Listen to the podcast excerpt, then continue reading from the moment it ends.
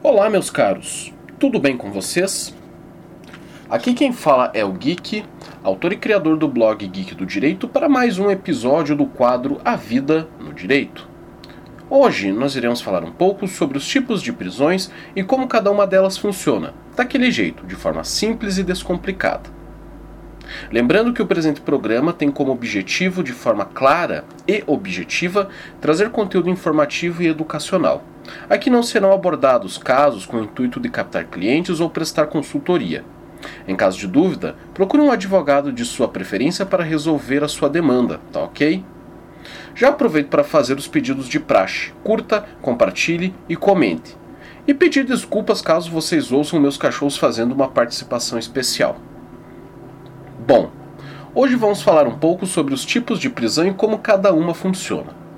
Você deve estar se perguntando: como serão essas prisões? Será que temos prisões como o Asilo Arkham ou a Blackgate de Gotham City? Não, não falaremos dos tipos de prisões neste sentido, mas sim de forma processual, por assim dizer, e de como a lei trata cada uma delas.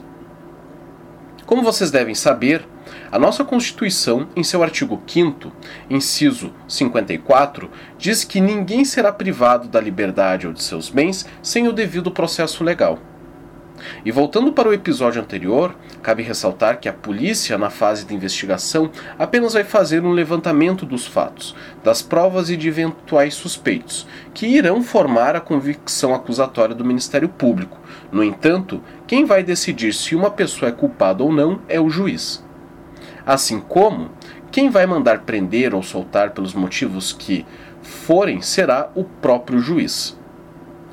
Na nossa atual legislação, a liberdade é a regra, mas nada impede que a pessoa possa ser presa, ou seja, que se possa aplicar qualquer medida coativa pessoal, que aqui serão exceções na fase de investigação policial e no decorrer do processo.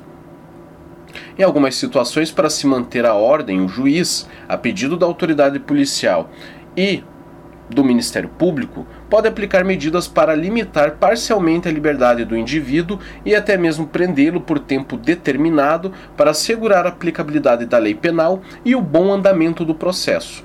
E lembre-se, em nosso ordenamento jurídico constitucional, a liberdade é a regra. Existem duas medidas coativas pessoais. A primeira delas é a prisão, que se divide em três espécies: a prisão em flagrante de delito, a prisão temporária e a prisão preventiva. A segunda são as medidas cautelares diversas da prisão. Existem várias, mas aqui irei relatar as mais comuns. Uma delas é a fiança, onde, claro, quando o crime praticado permite fiança. A pessoa, para não ficar presa, pode pagar fiança, que pode ser fixada pelo juiz ou pela autoridade policial a depender do caso, e pode ser praticada tanto na fase policial ou no decorrer do processo. O intuito da fiança é fazer com que o acusado participe de todos os atos do processo, pois se ao fim do processo for absolvido de forma absolutória, ou seja, absolvido de forma plena, onde todas as provas apontam para a inocência, ou quando extinta a punibilidade, ou seja, quando o crime de certa forma prescreve, o acusado pode recuperar este valor. Outra é o monitoramento eletrônico. Você já deve ter ouvido falar das tais tornozeleiras eletrônicas, que são utilizadas para limitar a movimentação da pessoa e que é controlada através de uma central. Uma vez a pessoa saindo dessa área de controle, ela pode ser recolhida à casa prisional, ou seja, pode ser presa. Outro exemplo é proibir a pessoa de frequentar alguns lugares para não praticar novas infrações.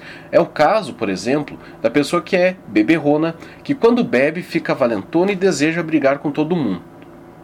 Nessas, essa pessoa acaba bebendo demais e acaba agredindo o garçom, praticando crime de lesão corporal. Até que o processo termine, no decorrer deste procedimento, o juiz pode determinar que essa pessoa esteja proibida de frequentar bares, festas, shows, casas noturnas e boates para que não venha a praticar novamente esse delito. Por fim, o afastamento do acusado de certas pessoas, como por exemplo em casos de violência doméstica, típicos casos de Maria da Penha, onde o juiz pode determinar o afastamento do agressor do lar e fixar uma distância da vítima, Caso viole essa medida, pode ser preso, Sem contar que, a depender do caso, o agressor pode ser preso preventivamente a depender do caso.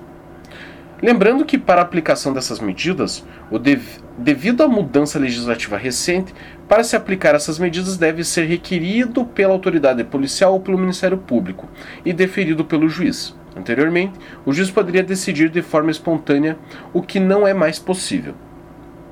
Cabe ressaltar que essas medidas podem ser cumuladas ou não, e podem ser substituídas por outras, e só serão utilizadas quando necessárias. A violação dessas medidas pode resultar em prisão preventiva.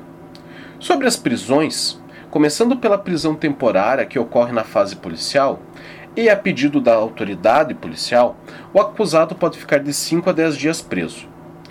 No entanto, nos casos em que incidir a lei dos crimes hediondos, esse prazo pode ser de até 30 dias, prorrogado por mais 30 dias. Isso acontece muitas das vezes por não se conseguir identificar o suspeito ou se o mesmo não tem residência fixa. E pasmem, existem pessoas que não possuem identificação, e para buscar informações sobre o suspeito, a polícia precisa mantê-lo preso para que não fuja sem se saber quem é. E também a pessoa pode estar usando documentação falsa. Lembro uma vez que um professor de processo penal disse que, quando se chegava a essa situação, era preciso colocar o suspeito para tocar piano. Ou seja, co coletar todas as suas digitais para, através do banco de dados, se descobrir quem é. Alguns crimes ensejam a prisão temporária, como as dos crimes hediondos, como uh, e crimes de roubo, extorsão, extorsão mediante sequestro etc. Citarei apenas esses, pois o rol é extenso, mas taxativo. A prisão em flagrante, acredito eu que todos a conhecem, e simplesmente nada mais é pegar o criminoso com a boca na botija. Pegar no pulo a pessoa que está praticando um crime. Esse tipo de prisão possui algumas peculiaridades que vale a pena serem observadas. O flagrante próprio, ou propriamente dito, o mais famoso, é quando a pessoa é pega praticando o crime ou quando recém pratica o crime. Já o flagrante é impróprio quando o crime é praticado e o suspeito sai em fuga, sendo perseguido pela autoridade policial ou até mesmo sendo perseguido pela vítima ou algum terceiro. A pessoa é perseguida logo após a ocorrência do crime em uma situação na qual aparenta ser a autora do delito. O flagrante presumido, ou ficto, é quando se presume que a pessoa encontrada logo depois, com instrumentos, armas, objetos ou papéis que façam presumir ser ela o autor, a, a autora da infração. Em todas essas vezes, a pessoa será encaminhada até a delegacia para prestar esclarecimentos. Lá será feito o auto de prisão em flagrante, onde será avisado o juiz e o Ministério Público. Existe todo um procedimento para ser feito que não cabe ao debater aqui. Mas será informado pela autoridade policial a sua família que está preso e onde está preso. Uma vez o judiciário sendo avisado, no prazo de 24 horas deve realizar audiência de custódia, onde será reunido o acusado, juiz, promotor de justiça, advogado ou defensor público. Nessa audiência não será discutido o mérito da questão, se a pessoa é culpada ou não, e sim para ver como o preso está, sem a presença do agente que o prendeu, onde também terá uma reunião com o seu defensor de forma reservada. Em tese, essa audiência deve ser feita para ver se nenhuma irregularidade ocorreu no procedimento da prisão, e nesta audiência será discutido quais medidas serão tomadas em relação à pessoa presa, por exemplo, se alguma medida cautelar pode ser tomada ou se será preso preventivamente. Outros detalhes sobre a prisão em flagrante é que qualquer pessoa pode dar um flagrante, o que chamamos de flagrante facultativo, pois não temos a preparação que a autoridade policial tem para prender uma pessoa, sem contar que podemos correr muitos riscos.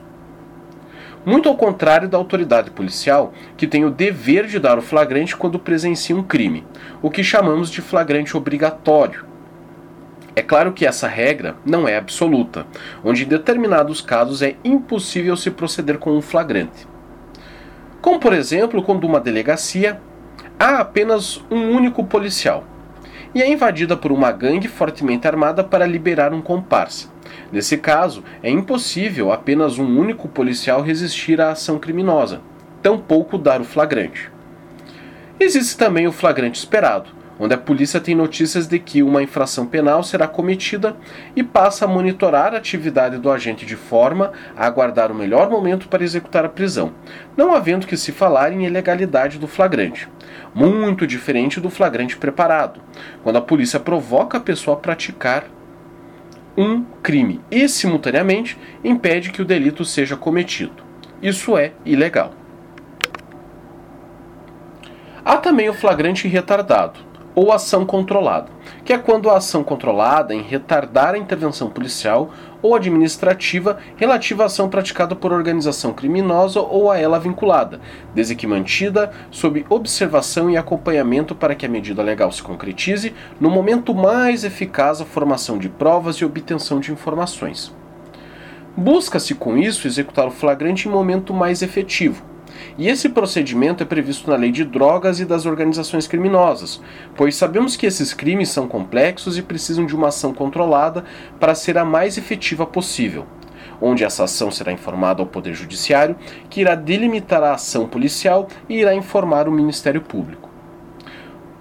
Passando para o próximo tipo de prisão, temos a prisão preventiva. Essa prisão também ocorre sempre a pedido da autoridade policial e do Ministério Público, e pode ocorrer na fase policial e no decorrer do, do processo criminal. Esse tipo de prisão das medidas coativas pessoais é, por assim dizer, a mais pesada, pois a pessoa pode ficar presa por até 90 dias, onde o juiz deve decidir pela manutenção da prisão ou liberação da pessoa, e claro, de forma fundamentada. Existem alguns requisitos e condições para que ocorra a prisão preventiva. A prisão preventiva poderá ser decretada como garantia da ordem pública, da ordem econômica, por conveniência da instrução criminal ou para assegurar a aplicação da lei penal. Quando houver prova da existência do crime e indício suficiente de autoria e de perigo gerado pelo estado de liberdade do imputado. Em outras palavras, é que quando essa, se essa pessoa estiver livre, ela pode trazer algum perigo para a sociedade. Ainda também se admite a prisão preventiva para nos crimes dolosos punidos com pena privativa de liberdade máxima superior a 4 anos, se tiver sido condenado por outro crime doloso em sentença transitada em julgado, ressalvado o disposto no inciso primeiro do caput do artigo 64 do Código Penal, e esse artigo ele trata da reincidência. Se o crime envolver violência doméstica e familiar contra mulher, criança, adolescente, idoso, enfermo ou pessoa com deficiência, para garantir a execução das medidas protetivas de urgência, também será admitida a prisão preventiva quando houver dúvida sobre a identidade civil da pessoa ou quando esta não fornecer elementos suficientes para esclarecê-la devendo o preso ser colocado imediatamente em liberdade após a identificação, salvo se outra hipótese recomendar a manutenção da medida. Cabe ressaltar que a prisão preventiva não será imputada como forma de antecipação da pena. Também não será preso preventivamente quem estiver coberto pelo manto da excludente de ilicitude. Por exemplo, quando a pessoa em legítima defesa tiver que ceifar a vida de outra pessoa para se proteger ou proteger a terceiro. A prisão preventiva pode ser substituída pela prisão domiciliar, onde a pessoa será presa em sua casa, podendo se ausentar dela quando autorizado pelo juiz. É cabível quando a pessoa for maior de 80 anos, extremamente debilitado por motivo de doença grave, imprescindível aos cuidados especiais de pessoa menor de 6 anos de idade ou com deficiência, gestante, mulher com filho de até 12 anos de idade incompletos, homem caso seja o único responsável pelos cuidados do filho de até 12 anos de idade incompletos. Nos casos da mulher gestante, mãe de menor de idade ou de criança com deficiência, só terá sua prisão convertida em domiciliar obedecendo dois requisitos: não tenha cometido crime com violência ou grave ameaça à pessoa, não tenha cometido crime contra seu filho ou dependente, Bom, eu vou encerrar por agora sobre as prisões. Eu vou falar só desses tipos, desses, dessas três espécies de, de prisão, tá? Porque existe uh, outro ti, outros tipos de, de prisão, mas que não vem ao caso eu falar agora. inclusive da prisão para execução da pena, que é aquela prisão quando o juiz decide se você é culpado ou não, e aí ele vai definir uma pena uh, em definitivo, onde você vai ter que uh, cumprir com essa pena, e ela tem algumas outras peculiaridades, como por exemplo a progressão de regime tá? A depender, que vai depender muito do crime que você praticou, da pena que você teve, enfim, isso eu vou deixar para para um outro momento, tá? Uh, caso vocês queiram. E o que eu quero dizer é, e tentar responder uma pergunta é que as pessoas às vezes elas ficam naquela assim, poxa, uh, existem várias provas, vários indícios de que uma pessoa ela é culpada de que ela tem culpa no cartório, mas ela acaba sendo liberada um tempo depois, tá? E, e por que que isso acontece? Volto a repetir, como eu disse no episódio anterior e no início desse episódio, tá? O inquérito policial ele serve para apurar os fatos, para apurar o crime que foi cometido, serve para fazer uma coleta de provas que vai ser utilizado lá pelo Ministério Público para uh, ah, firmar sua convicção e fundamentar a sua acusação, caso o inquérito policial seja utilizado, pois, como dito no episódio passado e no, e no início, o inquérito policial ele é dispensável, tá? Então, uh, quando a pessoa ela às vezes ela acaba sendo presa preventivamente ou ela acaba sendo presa temporário ou em flagrante, não é a prisão definitiva dela, porque ainda vai haver um processo penal uh, com uh, o contraditório, com a ampla defesa, onde ele vai poder se defender. E essas prisões que eu falei agora, elas servem, elas mais especificamente a prisão preventiva. Às vezes a pessoa ela é presa porque ela solta, ela acaba trazendo algum perigo, algum risco para a sociedade. Um exemplo claro é a questão do tráfico de drogas, né, que envolve uh, uma quadrilha, que envolve uma organização criminosa. O juiz entendendo que essa pessoa ela é perigosa, esses traficantes, ela vai decretar a prisão temporária para que ela não venha a praticar mais crimes, para que ela não venha a intimidar testemunhas, para que ela não venha uh, destruir provas do crime, por isso que ela acaba sendo presa preventivamente, tá? Mas às vezes um, um homicídio que acontece com o teu vizinho, às vezes o teu vizinho acaba matando o outro, uh, não é necessária a prisão dele. Por, uh, nesse primeiro momento, é claro que ele vai ser julgado e dependendo do que for, ele vai ser condenado. E aí ele vai ter uma pena definitiva lá no fim. Mas como uh, a liberdade é a regra, né? e como diz a Constituição Federal no seu artigo 5 inciso 54, que ninguém será privado de seus bens ou de sua liberdade, senão através do devido processo legal, é, ele vai responder em liberdade, tá? Porque a soltura dessa pessoa, a pessoa às vezes ela estando um, solta não, não vai acarretar um outro perigo. E lembre-se, a, a, a vida humana ela segue. Por exemplo, às vezes morre uma pessoa uh, aqui por causa de uma briga de vizinho, enfim. E mas uh, a, a, ordem pública ela vai continuar. Né? Ou se não, se o teu vizinho morrer, uh, o fato dele ter morrido não vai ocasionar o aumento do dólar, a baixa do preço no petróleo, isso não vai trazer insegurança econômica, então não se justifica, às vezes por um crime ou por outro, uh, a prisão dessa pessoa. E muitas das vezes a pessoa ela acaba também, a, a, a, a pessoa ela acaba confessando o crime e reafirmando essa confissão na fase processual. Então não há o porquê mantê-la presa. Agora, claro, se for um bandido uh, procurado, um psicopata, né, que tem que, que acaba sendo um serial killer, acaba matando várias pessoas, nesse caso a prisão preventiva dele se faz necessária.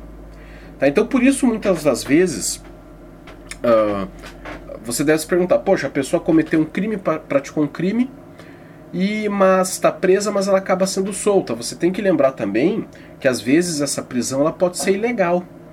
Né? Às vezes pode uh, ter ocorrido devido a um flagrante forjado, a um flagrante forçado, né, que acaba induzindo a pessoa a assumir um crime que às vezes ela não cometeu. Então por isso que as pessoas às vezes Uh, às vezes a, própria justiça, o próprio juiz acabam, às vezes, o juiz de primeiro grau acabam não percebendo isso, e aí você tem que entrar com um recurso.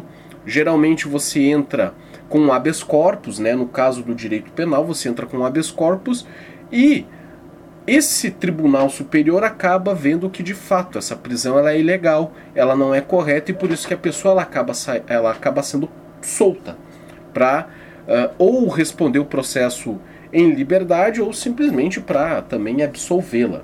Tá? Então que fique isso muito bem claro. E eu volto a repetir: a liberdade ela é a regra, a prisão ela é a exceção. Tanto que a gente uh, existem princípios na nossa justiça como o indúbio pro réu, que em caso de dúvida se decide de forma favorável ao réu, né? Se decide pela sua absolvição. Devo ressaltar também que no passado, né, mais especificamente nas, uh, na época da ditadura militar, muitas pessoas elas eram presas sem serem culpadas e isso acontece até hoje. Mas naquela época as pessoas elas eram presas, elas eram jogadas em galpões, elas eram torturadas e inclusive até mortas, uh, sem um processo justo, sem a presença de um juiz togado, né, sem que a lei fosse cumprida, né, ou melhor, uma boa lei fosse cumprida, né, porque naquela época valia a lei daquele pessoal lá. Então por isso que hoje, nos tempos de hoje, a lei ela funciona mais ou menos dessa maneira. Por isso que existe atualmente a audiência de custódia.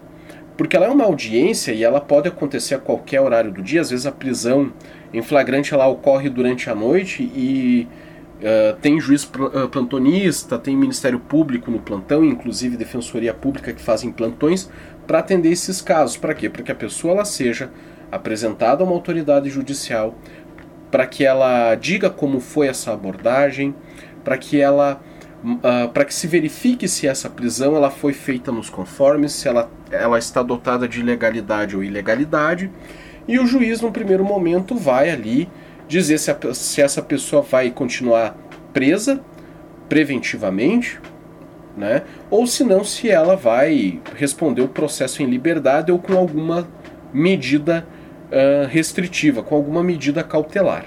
Tá? Aí também, aproveitando, existem também no decorrer do processo formas de suspendê-lo e de acabar com ele de, de outras formas, mas também isso eu vou posso falar em um outro momento, tá bem? Uh, eu vou falar num momento posterior, tá? Caso vocês queiram, queiram ouvir, eu não sei se isso vai ser útil para vocês, enfim. Eu posso falar da prisão definitiva no próximo episódio e as formas de uh, de progressão de regime, tá? Eu não vou falar agora porque eu acredito que eu já falei demais. Eu acho que esse episódio de 20 minutos já ficou meio comprido. Coloca aí nos comentários se vocês querem ouvir ou não, enfim, tá? Mas a prisão, a, a prisão para execução de pena, aquela prisão definitiva, ela existe a figura da progressão de regime, tá? Então, uh, enfim, isso se vocês quiserem eu posso explicar num próximo episódio. Bom, eu acredito que por enquanto é isso. Eu espero que vocês tenham gostado. Uh, volto a pedir, fazer aqueles pedidos de praxe para que você curta, compartilhe, comente. Isso ajuda no meu trabalho, tá? Ajuda no meu trabalho, me incentiva a produzir mais conteúdo. E acredito que seja isso, tá? Uh, que a força esteja com todos vocês e até a próxima. Tchau!